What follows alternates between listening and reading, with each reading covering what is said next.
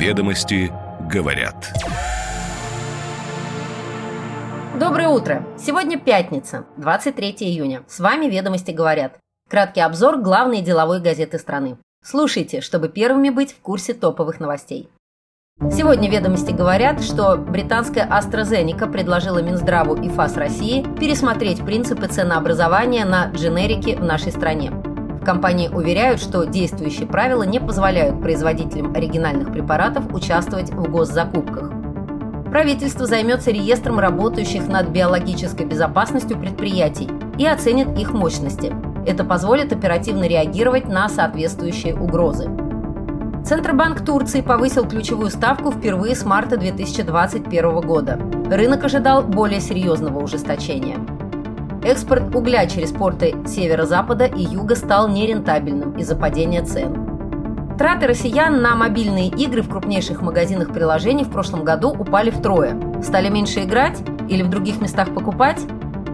Тинькофф Капитал планирует до середины июля запустить первый на российском рынке паевой инвестфонд на замещающие облигации, а затем вывести его на биржу. А почему не торопятся конкуренты?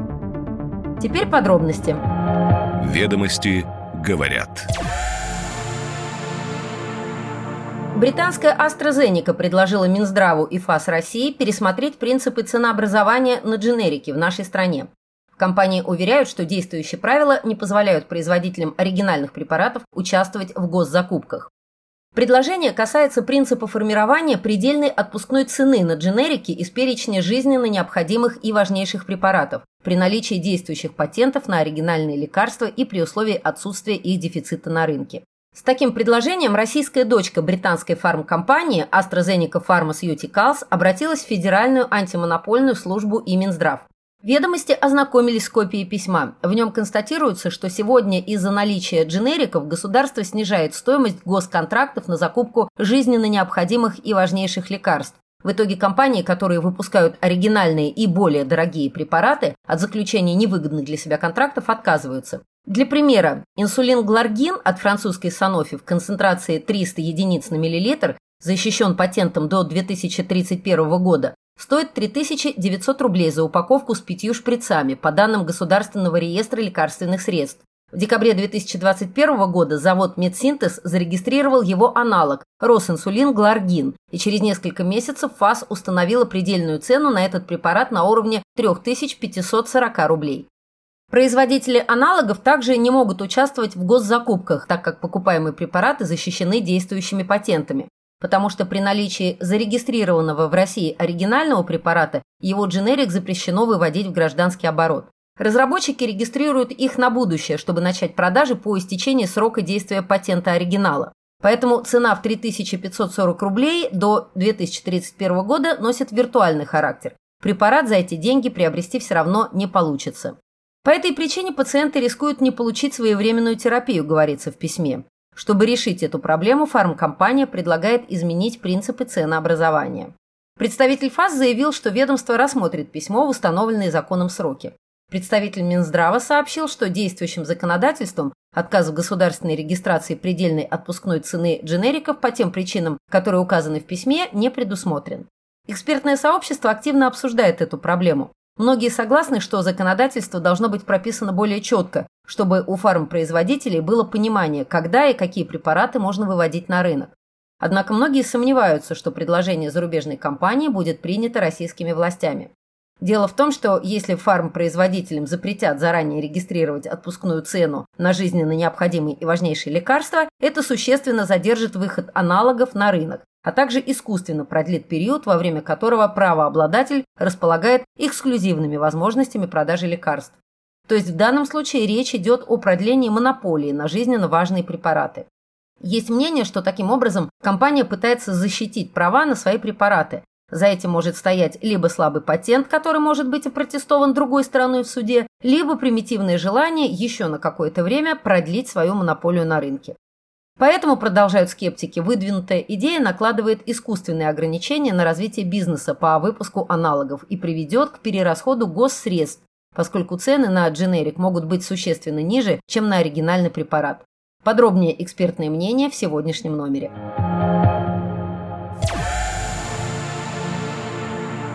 Правительство займется реестром работающих над биологической безопасностью предприятий и оценит их мощности. Это позволит оперативно реагировать на соответствующие угрозы. Правительству предлагается разработать порядок формирования и ведения двух новых реестров, в частности реестр товаров, необходимых для обеспечения биологической безопасности населения, а также реестр предприятий, имеющих резерв мощности для производства такой продукции. Предложение наделить правительство новыми полномочиями было представлено в итоговом докладе парламентской комиссии по расследованию деятельности американских биолабораторий на территории Украины, заявила ведомостям вице-спикер Госдумы, сопредседатель этой комиссии Ирина Яровая. Цель нововведений – обеспечить плановую работу по анализу и учету необходимой для обеспечения биобезопасности населения продукции, а также предприятий, производящих такую продукцию. В первом реестре могут быть собраны лекарства, вакцины и другие медицинские товары для оказания помощи в случае возникновения биологических угроз, например, эпидемий. Создание таких перечней обеспечит своевременное реагирование на них, в том числе позволит оперативно нарастить выпуск необходимых препаратов. Формированием и ведением перечней согласно закону о биологической безопасности занимаются федеральные органы государственной власти, но не уточняется, какие именно.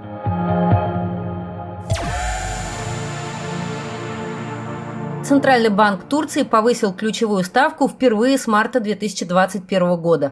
Хотя она выросла вдвое, рынок ожидал более серьезного ужесточения.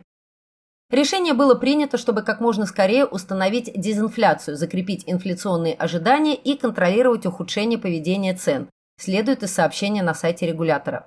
ЦБ Турции также ссылается на глобальную тенденцию продолжения роста инфляции, отмечая, что по этой причине центральные банки во всем мире принимают меры. Ужесточение денежно-кредитной политики, обещает Центробанк, будет усиливаться по мере необходимости до тех пор, пока не будет достигнуто значительное улучшение прогноза инфляции. Повышение ставки произошло впервые после того, как в течение более чем двух лет президент Турции Эрдоган проводил курс на ультрамягкую денежно-кредитную политику. Эрдоган продолжает защищать свой подход, утверждая, что высокие ставки сами по себе не являются решением проблемы инфляции. Противоположной позиции придерживаются оппозиционные политики, утверждающие, что его решения привели к выходу инфляции из-под контроля. В октябре прошлого года она достигла 85,5%, худшего показателя за 25 лет. К маю этого года инфляция закрепилась на уровне 39,6%, но все еще превышала официальный таргет в 5%.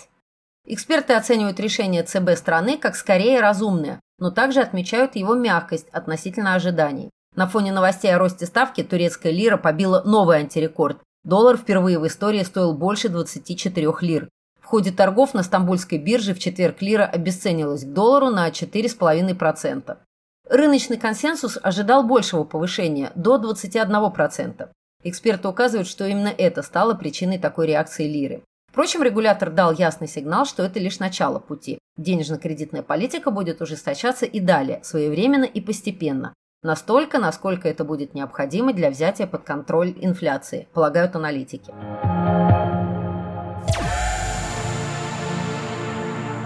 Экспортные поставки энергетического угля через порты северо-запада и юга России из-за снижения мировых цен на уголь находятся на грани рентабельности. Об этом говорится в материалах аналитического центра ТЭК Минэнерго, с которыми ознакомились ведомости. По данным Центра, экономика спотовых поставок угля через порты северо-запада и юга с учетом себестоимости уже на отрицательном уровне – минус 500-2000 рублей за тонну. Рентабельность поставок через порты Дальнего Востока положительная, но с начала года снизилась в 4 раза, менее чем до 500 рублей за тонну. Как писали ведомости, цены на уголь на мировом рынке в этом году существенно снижаются. Российские экспортные цены также снижаются. Поставки угля в страны АТР через дальневосточные порты сейчас наиболее рентабельны, отмечает аналитический центр. Это связано с высоким спросом на российский уголь в Китае, где растет выработка ТЭС. Уровень безубыточности экспорта на Дальнем Востоке 90-110 долларов за тонну на базе СИФОП Восточный. С конца прошлого года российские компании наращивали вывоз угля именно через порты северо-запада. В апреле его перевалка в портах северо-запада обогнала перевалку на Дальнем Востоке – 4,9 миллионов тонн против 4 миллионов тонн. Уголь из России через порты юга и северо-запада преимущественно поставляются в Турцию и Индию.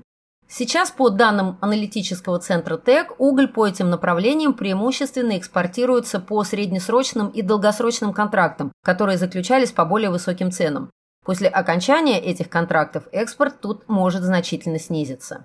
Ранее угольные компании могли компенсировать низкую рентабельность поставок через порты северо-запада и юга за счет доходов от экспорта на восток, но сейчас это проблематично из-за снижения цен в АТР. Представитель аналитического центра сообщил, что рассматриваемая инициатива по предоставлению РЖД скидок на перевозку угля в направлении портов юга и северо-запада при текущих ценах не позволит коренным образом изменить ситуацию.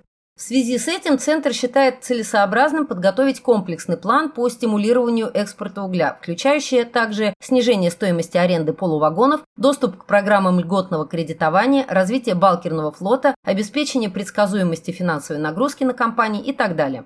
Детали этих инициатив в материалах не приводятся.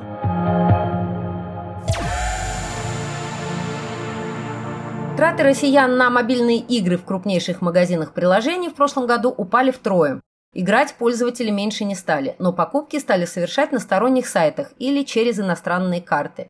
Выручка компаний-разработчиков от российского рынка упала с 736 миллионов долларов в 2021 году до 241 миллиона долларов в 2022 году.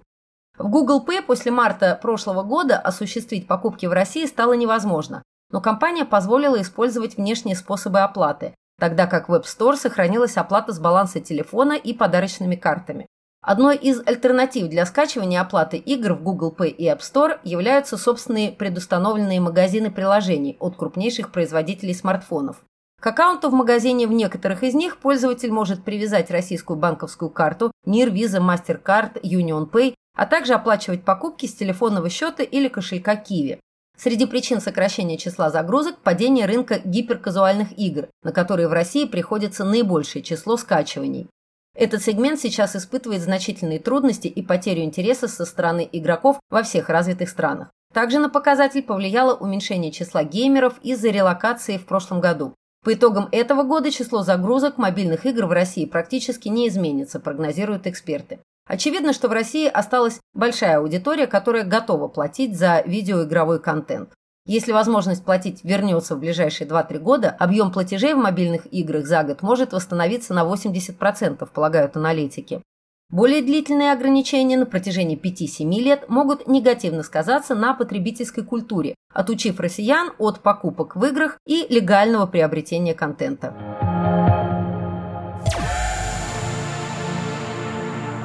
Тиньков Капитал планирует до середины июля запустить первый на российском рынке паевой инвестфонд на замещающие облигации, а затем вывести его на биржу. Другие управляющие пока не спешат запуском нового инструмента из-за небольшого объема рынка. Управляющая компания Тиньков Капитал согласовала с Банком России создание закрытого паевого инвестиционного фонда, который будет инвестировать в замещающие облигации. Соответствующая информация появилась в реестре ПИФов ЦБ, обратили внимание ведомости. Этот фонд станет первым ориентированным на инвестиции исключительно в этот тип бондов. Формирование СПИФа начнется в ближайшее время и, как ожидается, завершится в первой половине июля, рассказывает представитель Тинькофф Капитала. Фонд будет инвестировать в лучшие замещающие облигации, торгующиеся на Мосбирже, а отбирать их будет управляющий, сообщил он. Планируется, что после окончания формирования фонд пройдет процедуру листинга на бирже и будет доступен только для квалифицированных инвесторов. В обращении находятся замещающие облигации объемом 14,5 миллиардов долларов. 84% объема занимают выпуски «Газпрома». Помимо газового монополиста, замещающие облигации на Мосбирже выпустили «Лукойл», ММК, «Металлоинвест», «Совкомфлот» и «Борец Капитал». До майского указа президента выпуск таких бондов был добровольным, но теперь, вплоть до 1 января 2024 года, российские компании должны будут в обязательном порядке заместить еврооблигации на локальные. Замещающие бонды не выпустили еще больше десятка российских эмитентов, среди которых Минфин, ГТЛК, МТС, РЖД, Норникель, Северсталь, Русал, НЛМК и Алроса. Сейчас на рынке нет фондов, полностью состоящих из замещающих облигаций. Но управляющие пока не спешат запускать полноценные фонды из замещающих облигаций, предпочитают проверить эту гипотезу путем исследования рынка. Вместе с тем эксперты активно обсуждают перспективы фонда. Аналитический разбор читайте на страницах сегодняшнего номера. Ведомости говорят. С вами «Ведомости говорят». Мы с вами каждое утро, чтобы вы первыми услышали топовые деловые новости – Пятница пройдет быстро. Всем прекрасных выходных.